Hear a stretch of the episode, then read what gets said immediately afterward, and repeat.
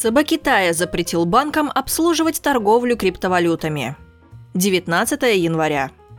Департамент управления торгово-промышленной деятельностью Народного банка Китая издал закрытый циркуляр, требующий от финансовых учреждений прекратить обслуживание любой активности, связанной с криптовалютами.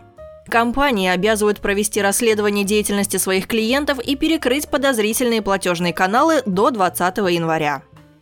Документ, датированный 17 января, не публиковался в открытом доступе, но оказался в распоряжении издания South China Morning Post. В частности, в нем говорится, каждый банк и филиал, начиная с сегодняшнего дня, обязан проводить внутреннюю инспекцию и устранять нарушения. Обслуживание торговли криптовалютами строго запрещено. Должны быть приняты действенные меры для предотвращения использования платежных каналов для расчетов по криптовалюте. Данный шаг китайского регулятора, очевидно, является частью широкого наступления властей на национальный крипторынок.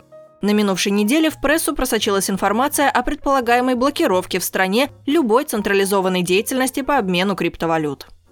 Эти сведения стали одной из причин резкого обвала курса биткоина и почти всех альткоинов – кровавой бани криптовалют 16-17 января.